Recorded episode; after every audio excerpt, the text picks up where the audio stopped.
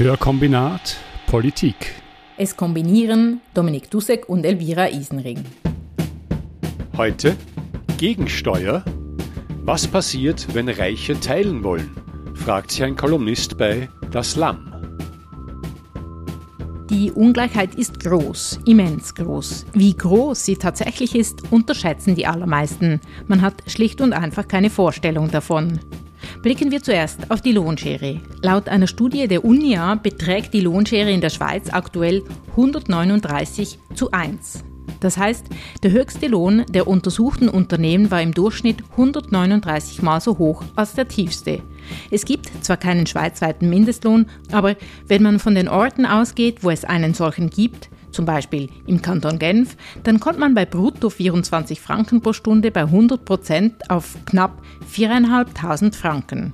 Der höchstbezahlte Lohn wäre bei einem Verhältnis von 139 zu 1 bei 625.500 Franken pro Monat. Ein hübsches Sümmchen. Doch noch gravierender für die immer größer werdende Ungleichheit sind nicht einmal die Löhne, sondern die Vermögen. Verglichen mit den wirklich Reichen, die ihr Einkommen aus Vermögen gewinnen, sind Manager Kleinverdiener, sagt zum Beispiel der Soziologe Michael Hartmann. Im Vergleich zu einem gut entlöhnten Manager lässt sich mit Vermögen gut und gerne mehr als das Tausendfache verdienen. Die Ungleichheit ist also wirklich unvorstellbar groß. Um sich trotzdem ein Bild zu machen und die Dimension zu erfassen, beschreibt der Vermögensforscher Markus Grabka im Film Ungleichland die Ungleichheit wie folgt. Stellen wir uns ein A4-Blatt vor. Jeder Zentimeter entspräche 50.000 Vermögen. Dann können wir gut 95 Prozent der Bevölkerung darauf abtragen. Wo aber stehen die Reichen? Die Antwort? Sie stehen gar nicht. Sie schweben. Zum Beispiel in einem Heißluftballon, mehr als sechs Kilometer über dem Rest. Um die Dimension in A4-Blätter zu übersetzen, es bräuchte mehr als 23.000 A4-Blätter, um zu den Reichen zu gelangen. Grabka bezieht sich hier zwar auf Deutschland, die Ungleichheit in der Schweiz ist lediglich noch etwas größer. Die Vermögenskonzentration steigt Jahr für Jahr markant. Heute wird die Hälfte des persönlichen Reichtums nicht mehr erarbeitet, sondern verschenkt oder geerbt. In der Schweiz rund 90 Milliarden Franken. Ein Drittel erbt jedoch rein gar nichts zwei Drittel, ein bisschen was. Die ein Prozent der Reichsten erben wahnsinnig viel. Eine bundesweite Erbschaftssteuer gibt es nicht. Der Kanton Zürich hat die Erbschaftssteuer für direkte Nachkommen Anfang der Nullerjahre abgeschafft.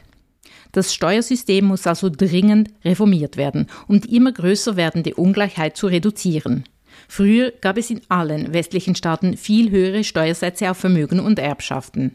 Die USA hatten bis Anfang der 80er Jahre eines der progressivsten Steuersysteme der Welt. Damals wurden Unternehmensgewinne mit 50 Prozent, große Erbschaften mit 80 Prozent und Spitzeneinkommen bis zu 90 Prozent belastet, schreibt Julia Friedrichs in ihrem Buch Working Class. Heute finanzieren sich die meisten westlichen Staaten vor allem durch Steuern auf Konsum und Arbeit, was ärmeren Menschen verhältnismäßig wesentlich mehr abverlangt. Reiche machen sehr viel, um sehr wenig bis keine Steuern zu zahlen. Doch es gibt auch andere. Für viel Aufmerksamkeit sorgt seit einiger Zeit eine junge Erbin aus Österreich, Marlene Engelhorn. Seit Jahren kämpft sie dafür, dass sie besteuert wird, wenn sie einmal erbt. In Österreich wurde die Erbschaftssteuer 2008 abgeschafft. Engelhorn ist Vorstandsmitglied von Tax Me Now, einer Initiative von Vermögenden im deutschsprachigen Raum, die sich aktiv für Steuergerechtigkeit einsetzt. Nun hat Engelhorn geerbt. Die Erbschaftssteuer wurde in der Zwischenzeit jedoch nicht wieder eingeführt. Engelhorn zieht entsprechende Konsequenzen und verteilt das allermeiste Geld. Dafür erhält sie viel Zustimmung, selbst von Liberalen.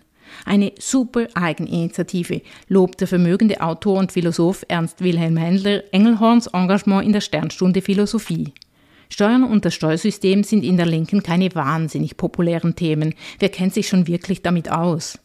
Das Steuersystem löst keine Empörung aus, für mehr Steuergerechtigkeit geht man nicht auf die Straße, ob schon Steuern für die Umverteilung von oben nach unten, für die Umverteilung von Reichtum und Macht matchentscheidend sind. Bekommt das Thema durch Marlene Engelhorn Aufwind? Wird sich etwas Fundamentales ändern? der das Lamm-Kolumnist Olivier David hat Zweifel. Nicht zuletzt, weil Teile der Linken seiner Ansicht nach den falschen Fokus haben. Was ist seine Kritik an Marlene Engelhorn und am Umgang mit ihrer Aktion? Dominik hat mit ihm gesprochen. Olivier David, du warst schon einmal bei uns zu Gast, vor ziemlich genau einem Jahr, und da hast du gerade begonnen gehabt, für das Lamm eine Kolumne zu schreiben unter dem Titel David gegen Goliath. Und du hast uns damals gesagt, in diesem ersten Gespräch, deine Idee ist, du willst gleichermaßen gegen alle austeilen, die äh, einer sozialen Gerechtigkeit, wie du sie verstehst, im Wege stehen. Und du hast aufgezählt gegen Reiche, gegen den Staat, aber auch gegen Linke, die das Klassenbewusstsein aus den Augen verloren haben. Kannst du sagen, wie zufrieden bist du mit diesem ersten Jahr als Kolumnist beim Lamm? Mir macht die, das Schreiben der Kolumne macht mir großen Spaß. Ich ähm, sorge mich manchmal darum, ob die Ausgewogenheit irgendwie, irgendwie gut ist, ne? ob ich nicht zu sehr der bin, der mehr gegen die eigene Bubble austeilt und muss da immer wieder schauen, irgendwie, ob ich das Gleichgewicht halte. Und, und, und gleichzeitig denke ich mir, ist ja jetzt auch nicht besonders interessant, ähm, so die üblichen zwei verdächtigen Personengruppen, die man diskreditieren kann, aus einer Gerechtigkeitsperspektive sozusagen immer wieder mit den erwartbaren Punkten anzugehen. Ne? Also reiche ähm, die FDP. Reich und das ist gemein. Die FDP ist ja. genau so, ähm, die sind gemein zu uns. Das weiß man und es ist auch, glaube ich, sinnvoll, das ab und zu zu erneuern und auch ähm, dieses Performative daraus zu nehmen und halt wirklich sozusagen so mit Argument zu kommen und zu sagen, warum jetzt genau Rechte und Reiche verschiedenermaßen, aber jeweils eine Art Bedrohung darstellen für, für viele Menschen. Und gleichzeitig ist es halt eben sozusagen so der erwart, erwartbare Take, den will ich nicht immer bringen. Das führt dann dazu, also dass ich Gefahr laufe, ähm, mich mehr mit so, ich, ich nenne es mal so in Anführungszeichen, so szeneinternen Dingen zu beschäftigen. Also ich, ich meine ganz viel so Doppelmoral und, und eben auch viel Performatives in, in der linken und in der linksliberalen, in, in den Bubbles zu entdecken. Und da denke ich mir, wenn da manche gleicher als gleich sind, dann, ähm, dann muss das angesprochen werden und dann müssen vielleicht sozusagen Kämpfe um den richtigen Weg auch schon früh geführt werden. Ich habe so im letzten Jahr ein, zwei Folgen geschrieben zu linker Doppelmoral oder, oder überhaupt zum, zu, zur Frage der Moral. Es gibt in, in der Linken, nicht nur in der Linken, aber auch in der Linken viel moralisch aufgeladene Gespräche und ich glaube, in vielen Fällen nutzt es der Sache nicht viel ähm, und es stellt es mehr so eine Art Überlegenheit dar. Und ich glaube, diese Überlegenheit, diese moralische Überlegenheit, die gespielt wird von, von, von vielen AkteurInnen, die ähm, viel kulturelles Kapital haben, die, die ähm, guten Zugang zur Institution haben, dass das etwas so sehr selbstgerechtes ist, was ähm, vielen ähm, sozialen und progressiven Anliegen nicht viel nutzt. Also ich kann ja sozusagen persönlich äh, gut verstehen, dass man auch äh, sozusagen daran mitarbeiten will, dass es in der Linken ein Kurs eingeschlagen wird, der das anspricht, was man selbst für die wichtigsten Sachen hält. Hast du durch das Gefühl, dass das äh, vielleicht ein größeres Hindernis ist, als man gemeinhin annimmt, dass ähm, diese Sphäre der der Linken, der Linksliberalen, der Mitte-Linken, die sich als tolerant und als weltoffen verstehen, dass die soziale Fragen vielleicht falsch angehen oder sich zu viel zu stark mit Themen beschäftigen, davon eher ablenken. Ja, total. Also ich, ich finde, in Deutschland kann man das gerade sehr gut sehen an diesen Protesten gegen rechts, die ähm, angestoßen wurden durch diese Korrektivrecherchen von diesen geheimen Treffen. Ich weiß nicht genau, wie das in der Schweiz rezipiert wurde, aber es gab eben das Treffen ähm, in Potsdam, ja, ist das? Genau, das, das Treffen in Potsdam, wo eigentlich Dinge gesagt wurden von, von Rechtsradikalen und auch von Rechtsradikalen, die in, in der CDU und in der AfD beheimatet waren und von Leuten, die so ein bisschen so im Hintergrund eher agieren, ähm, wo eben ne, gesagt wurde, so Remigration, also wir müssen massiv Leute zurückführen und wie kann man das denn vorbereiten? Also Dinge, die auch schon eigentlich seit Jahren gesagt werden. Und trotzdem hat es so einen Knall gegeben. Daraufhin gab es eine große, große Protestwelle die ich äh, insgesamt begrüße. Aber man, man, man, man kann an, an einigen dieser größeren Demos sehen, so gut der Zweck ist sozusagen gegen rechts, da, da, demonstriert man dann mit den Leuten, die selber für dieses Klima sorgen. Ne? Also ich war in Hannover, ich wohne gerade in Hannover, da war ich auf einer Demo, da, da hat der ehemalige Bundespräsident von der CDU, Christian Wulff, gesprochen. So. Der stammt aus einer Partei, die einfach wesentlich Deutschland in diese Situation gebracht hat. In den letzten 20 Jahren war die CDU einfach viele, viele Jahre an, in der Regierung und die hat viel Schlechtes für viele Menschen auf den Weg gebracht. Und sich dann mit dem hinzustellen und zu sagen, hm, wir finden das alles so toll, irgendwie ja, und Kampf gegen Rechts, Zivilcourage zeigen. So, das ist dann sehr formelhaft. Und es geht aber noch weiter. Also wenn zum Beispiel Palästina-solidarische Gruppen irgendwie auf den Großdemos waren, die wurden teilweise an, angespuckt, ähm, die wurden bedroht teilweise und so.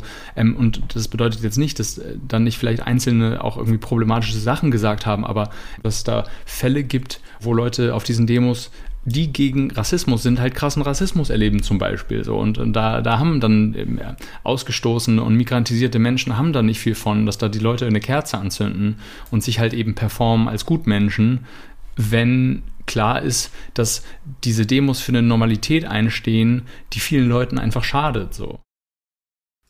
Einig ist man jedoch im Punkt, dass die soziale Ungerechtigkeit groß ist und dass sie ein Problem ist. Nicht nur in der Linken, die allermeisten Menschen sind sich bewusst, dass da etwas nicht stimmt. Das haben die drei Soziologen Steffen Mau, Thomas Lux und Linus Westhäuser herausgefunden. Ihr Buch Triggerpunkte verarbeitet die Erkenntnisse aus ihrer groß angelegten quantitativen und qualitativen Erforschung der Frage, findet die Polarisierung der Gesellschaft tatsächlich statt? Ein Untersuchungsfeld ist die ökonomische Ungleichheit in Deutschland. In sogenannten Fokusgruppen haben sie Menschen gefragt, wer für welche Umverteilung ist. Die Autoren schreiben, es ist keineswegs so, dass Ungleichheiten niemand stören und unkritisch hingenommen werden. Immerhin schließen sich vier von fünf Befragten der Aussage an, die Unterschiede der Einkommen und Vermögen seien zu groß. Ähnlich hoch ist der Anteil derjenigen, die sagen, es gäbe nicht mehr genügend Respekt für einfache Menschen, die ehrlich und hart arbeiten. Der Polarisierungsgrad ist bei diesen Fragen sehr gering. Man ist sich mehrheitlich einig. Die Ansichten gehen jedoch weit auseinander, wenn es um konkrete Maßnahmen zur Reduzierung der Ungleichheit geht. Es scheiden sich die Geister bei staatlichen Eingriffen, die den Reichen nehmen und den Armen geben, schreiben Mau, Lux und Westhäuser. Man nimmt die extreme Verschiebung der Vermögens- und Machtverhältnisse lieber passiv hin. Doch es gibt eben auch andere, die sich dagegen zur Wehr setzen. Kommen wir jetzt also zu deinem aktuellsten Text, den du für die Taz geschrieben hast, der aber auch im, online im LAM abgedruckt wurde. Und das ist ja auch ein bisschen so ein Thema. Da geht es um eine Person, die auch in äh, einem linken Milieu, linksliberalen Milieu sehr bejubelt wurde. Es geht um Marlene Engelhorn. Die ist eine Österreicherin und hat einen Teil des äh, BASF-Erbes angetreten, also eines großen Chemiekonzerns. Von ihrer Großmutter hat es bekommen. Und sie sagt, 90 Prozent von diesem Erbe will sie nicht haben hat jetzt einen Bürgerrat auf die Beine gestellt, der entscheiden soll, was mit diesem Geld passieren soll. Das sind ungefähr 25 Millionen Euro. Und sie ist äh, in Österreich ganz stark medial in Erscheinung getreten, war auch in der Schweiz schon zu Gast im Club des Schweizer Fernsehens, sicher auch in Deutschland ist das, äh, ist sie rumgereicht worden. Und du äußerst jetzt äh, Kritik in diesem Text an ihrem Handeln, aber auch vor allem auch an der Rezeption von dem, was sie macht um das jetzt ein bisschen auseinander zu dividieren, diese Idee mit dem Bürgerrat, äh, da gefällt dir scheint auch was nicht dran. Äh, was, was hast du an dieser Idee auszusetzen? Ich habe erstmal nicht per se etwas gegen Bürgerräte. In dem konkreten Fall denke ich mir, da gibt es eine reiche Person, die ähm, schon etwas eigentlich relativ Progressives tut, was ja auch so einen großen Impet, medialen Impetus hat, eben weil es so eine unerwartbare Haltung ist. Ne? Also wer, wer macht das denn? Also von, von den, keine Ahnung, ein paar hundert MilliardärInnen und, und keine Ahnung, hunderttausend MillionärInnen, die es auf der Welt gibt, wer, wer, wer gibt denn 90 Prozent ab? Ne? Und von den übrig gebliebenen 10 Prozent, glaube ich, will sie ja auch nur sozusagen jetzt diese Übergangszeit ähm, regeln, ne? bis, ihr, bis ihr Geld, ihr Erbe dann abgewickelt ist. Ich habe in diesem konkreten Fall was gegen Bürgerrat, weil das schon sehr nach, ähm, nach so Umverteilung mit der Gießkanne riecht. Wenn wenn die Analyse gefällt wird, ah, okay, wir leben in einer ungerechten Gesellschaft und ähm, die ist ökonomisch einfach komplett dysfunktional, dann weiß ich nicht, wie schlau es ist, dass man sagt, man will einen Querschnitt der Gesellschaft fragen, wie mit dem Geld umgegangen wird. Warum fragt man nicht einfach nur sozusagen marginalisierte Personengruppen? Ne? Also warum sozusagen sollen jetzt wieder zwei Drittel der Menschen, die in Österreich wahrscheinlich, also in Österreich wählen einfach noch mehr Leute rechts als in, als in, als in Deutschland. Warum sollen jetzt die Leute, die sozusagen mitverantwortlich sind, ähm, für eine Politik.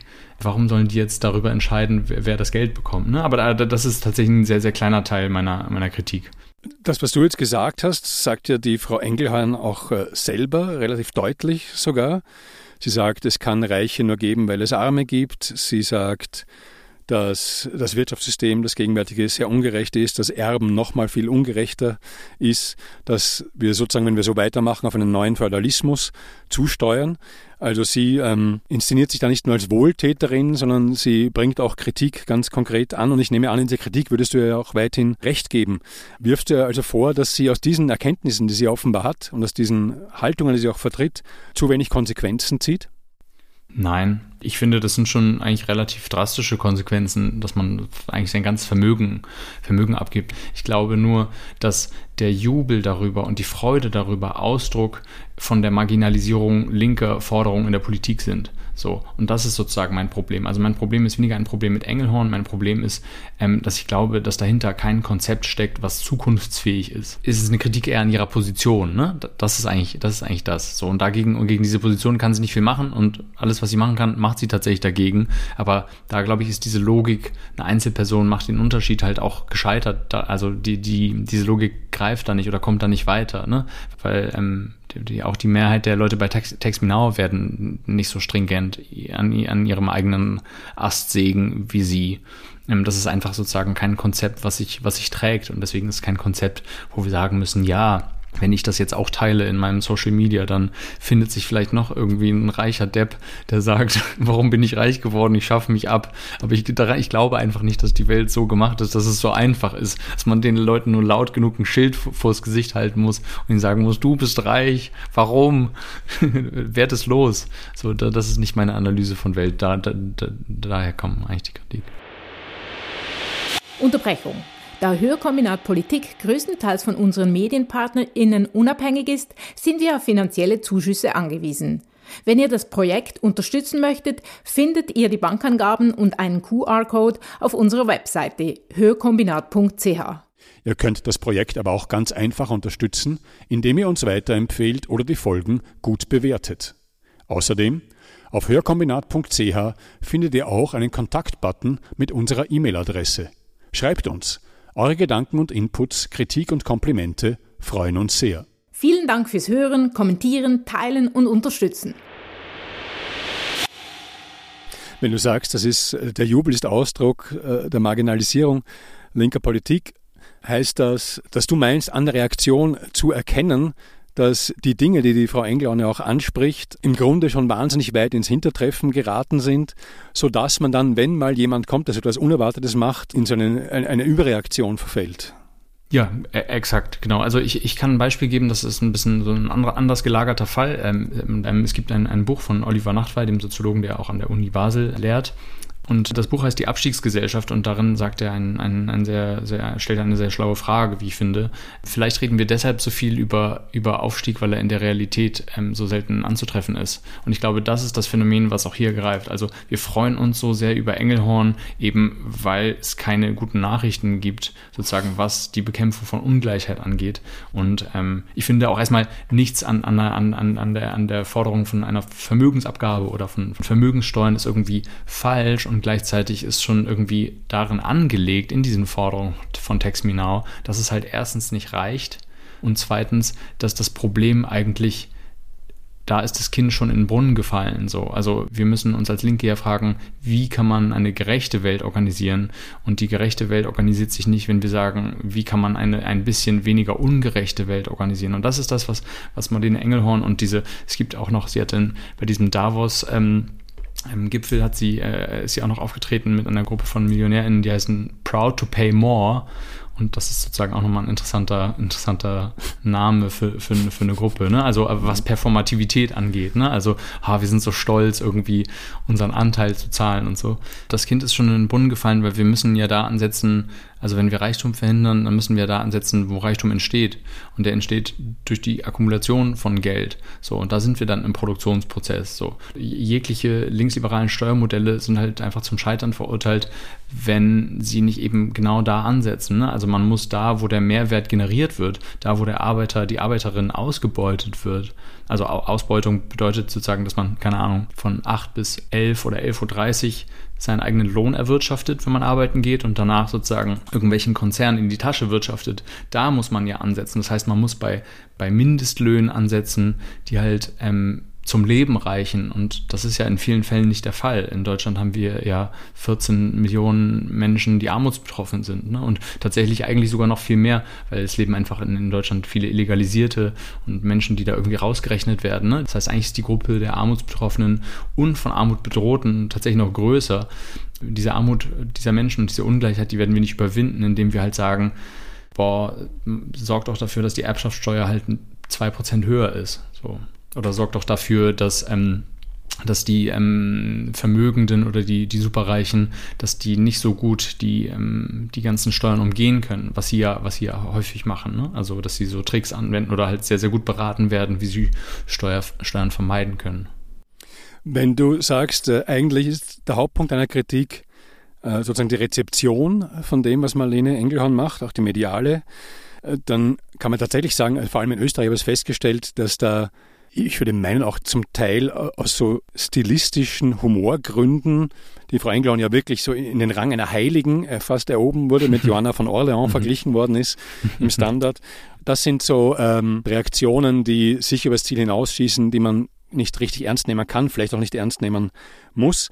Aber wäre es denn für dich, diese Aktion von der Frau Engelhorn und vielleicht auch diese ganze Text Minau-Bewegung, wäre das für dich eine Möglichkeit für andere Menschen daran anzuknüpfen und eben aufzuzeigen, wie man ähm, soziale Gerechtigkeit systematisch auf diesen Weg, diesen Weg beschreiten könnte? Und wird diese Gelegenheit äh, deiner Meinung nach zu wenig genutzt?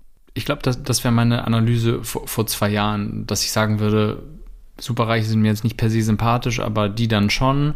Die stößt doch in die richtige Bresche und die schafft Aufmerksamkeit für ein Thema, was, was irgendwie wichtig ist und so weiter und so fort. Ne? So, und jetzt würde ich, glaube ich, sagen, wenn, wenn die Idee schon von Anfang an sozusagen, wenn schon von Anfang an klar ist, dass sie nicht reicht, und dass sie halt ähm, vereinnahmt wird. Also wir, wir sehen bei linksliberalen Positionen in der Gesellschaft, man kann es in, in Deutschland, ich weiß nicht, wie, wie das in, in der Schweiz und in Österreich ist, man kann es an, an den Grünen ganz gut ab, absehen, ne? wo die gestartet sind und wo sie rauskommen. Das, das bedeutet, eine, eine Ideen, linke Ideen werden, werden sozusagen beim Hineintragen in die Realpolitik, die werden so verwässert, immer, immer weiter sozusagen werden Einschränkungen gemacht, weil man muss ja irgendwie mehrheitsfähig sein, man muss ja kompromissbereit sein, man muss ja sich in der Politik um Mehrheiten bemühen und so weiter. Die Dinge werden so verwässert, dass man am Ende das Linkssein äh, total streichen kann und die Grünen sozusagen, wenn, wenn man sich ihr, ihre Programme anguckt, dann ist das, ähm, also ich, ich, stehe links davon, aber dann stehen da viele Dinge drin, die ich auch fordern könnte, aber das ist vielleicht gar nicht so interessant, was in ihren Programm, was ihre eigene eigentliche Programmatik ist, sondern es wird interessant zu sehen, wie sie ihre Programmatik verteidigen. Und wenn ich schon Ideen sehe, die von den Zutaten her ähm, nicht reichen, erreichen, dann denke ich mir, okay, wenn das sozusagen schon vor Startschuss des Marathons schon klar ist, dass der Läufer nicht ins Ziel kommt, und dann noch klar ist, dass er überall Kompromisse machen muss, also dann verzwergt sich die Linke ja total. Also, und ich glaube, wenn man sich gerade zum Beispiel in Österreich anguckt, wo linke Ideen klappen, in kommunaler, in, auf Städteebene, dann sind es halt Leute, die halt nicht sagen, wir versuchen um Kompromissbereitschaft mit der Gesellschaft zu signalisieren, immer weiter unsere Projekte zurückzuschrauben. Hauptsache irgendwie eine Idee kommt wenigstens durch. Dann sehen wir in, in, in zum Beispiel in Österreich und viele Deutsche gucken, viele deutsche Linke gucken nach Österreich, ne, nach Graz zum Beispiel, wo, wo die KPÖ irgendwie die Bürgermeisterin stellt. Dann, dann sehen wir, ähm, linke Ideen können da klappen, wo bei sich geblieben wird, wo bei den eigenen Leuten geblieben wird, wo geguckt wird, welche Bedarfe haben diese Menschen und dann schonungslos geguckt wird, wie kann man da Schritte hin, hingehen. Aber Reiche sind für mich sozusagen keine validen PartnerInnen im Kampf für eine, für eine gerechte Gesellschaft. Weil, und, und da sind wir dann auch bei dieser Parole von diesem internationalen Club, auch ne, Proud to Pay More was steckt da für ein Menschenbild dahinter? Ne? Das sind Leute, die sind dann stolz, wenn sie bare Minimum halt machen. So, das sind nicht meine Leute. Also wenn ich mich mit denen treffe als Autor und mit denen spreche, dann, verrate ich gleichzeitig meine Tante und meinen Vater, der gerade in Frankreich in die Suppenküche geht. Fakt. Ne? Also der faktisch sozusagen von Sozialhilfe lebt und in die Suppenküche geht, weil sein Geld nicht reicht. Den ich unterstütze, aber nicht genug unterstützen kann, weil mein Geld nicht reicht. Diese Menschen verrate ich, wenn ich mit diesen, wenn ich mit Reichen spreche. So, weil da begebe ich mich in Bereiche in gesellschaftliche Bereiche, wo ich nicht die Hoheit habe und wo man Kompromisse machen kann. Und ein Kompromiss zwischen Reichen und Armen kann niemals im Sinne armer Menschen sein. Es ist, es ist ausgeschlossen sozusagen. Jetzt ist ja bei mir so, das Thema Vermögensteuer, auch Erbschaftssteuer, habe ich äh, vor allem auch, wie, wie du vielleicht ja auch, in, in Büchern gelesen in den letzten Jahren. Da taucht es gar nicht so wenig auf. Es gibt sogar, zumindest in manchen akademischen Kreisen, relative Einigkeit darüber, dass es äh, so etwas braucht, eine Vermögenssteuer, vielleicht ja sogar eine europaweite und Schlupflöcher schließen und so weiter. Äh, aber im konkreten politischen Diskurs und in konkreten Vorstößen, jetzt in der Schweiz zum Beispiel, findet das praktisch nicht statt. Erbschaftssteuer ist 2015 vom Schweizer Stimmvolk abgelehnt worden, zuletzt. Die JUSO, die jungen Sozialdemokraten, bereiten jetzt eine neue Initiative für eine bundesweite Erbschaftssteuer vor, weil in der Schweiz ist das sehr uneinheitlich. Es gibt Kantone, die gar keine haben und die anderen sind alle unterschiedliche Sachen. Aber das bereiten sie jetzt vor. Es sind auf jeden Fall Themen, die jetzt in der politischen Öffentlichkeit nicht wahnsinnig präsent sind. Würdest du denn wenigstens Textmenau zugute halten, dass, dass da vielleicht eine Chance besteht, dass sowas mehr an die Öffentlichkeit kommt? Ich will nicht sagen, dass diese Leute von Textmina oder so per se nicht helfen können. Ich kenne eben sozusagen den genauen Schweiz schweizerischen Diskurs nicht und ich kann mir vorstellen, dass es vielleicht temporär Sinn macht, ne? also da auch mal mit denen zusammenarbeiten in der Schweiz, um, um, um da irgendwas ganz konkret voranzubringen. Ich, ich kann das nur für Deutschland sagen, also vielleicht sind dann auch doch die Gespräche nicht ganz verschieden, weil in Deutschland gibt es immer wieder Rufe nach, nach Umverteilung und, und nach einer höheren Vermögensabgabe oder Vermögenssteuer oder so, ne? Diese Fragen. Aber es ist von vornherein immer klar, das wird eigentlich nur auf die Agenda gesetzt damit man dem Volk signalisiert, dass es da Leute gibt, die das interessiert. Ähm, aber es ist klar, dass sich Mehrheiten nicht finden lassen einfach. Ne? Also so diese Mehrheiten im deutschen Parlament, das ist seit 20, 30 Jahren klar, dass es, dass es dafür keine Mehrheiten gibt. Also man muss auch schon hingucken, warum diese Dinge so bejubelt werden eben. Ne? Also auch nicht nur von Linksliberalen, sondern auch von, von Leuten, die noch ein bisschen die Idee weiter rechts stehen als Linksliberale, die, die jubeln ja auch da, da teilweise zu. Und ich glaube, Teil des Jubels ist eben halt auch das Wissen darum, dass das einfach einfach sehr zahnlos ist ne? und, und, und, und sozusagen sehr wenig gefährlich werden kann, diese Art, diese Art Dinge zu fordern. Für privates Engagement gibt es vielstimmige Jubelorgien. Der Jubel fällt jedoch bedeutend leiser aus, wenn es um Bemühungen geht, das Steuersystem insgesamt gerechter zu gestalten.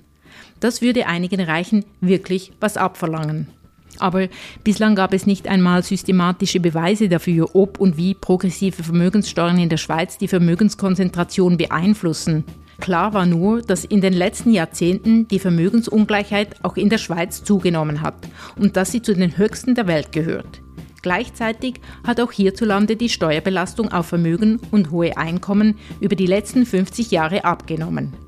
Drei Forschende von der ETH und der Universität Zürich haben nun herausgefunden, dass Vermögenssteuersenkungen etwa zu einem Viertel die Zunahme der Vermögenskonzentration erklären. Es gibt jedoch auch noch andere Treiber. Zum Beispiel, dass die meisten Kantone die Erbschaftssteuer für direkte Nachkommen abgeschafft haben und es auf Bundesebene gar keine Erbschaftssteuer gibt. Erbschaften machen einen beträchtlichen Teil des Vermögens der Superreichen in der Schweiz aus. 60 Prozent der Bilanz 300 reichsten Liste sind dank Erbschaften zu ihrem Vermögen gekommen. Dieser Anteil ist extrem hoch. Erbschaftssteuern und Vermögenssteuern sind wichtige Instrumente, der Ungleichheit entgegenzuwirken. Die Argumente und Beweise liegen auf dem Tisch. Es kommt also nur noch darauf an, die Konsequenzen daraus zu ziehen.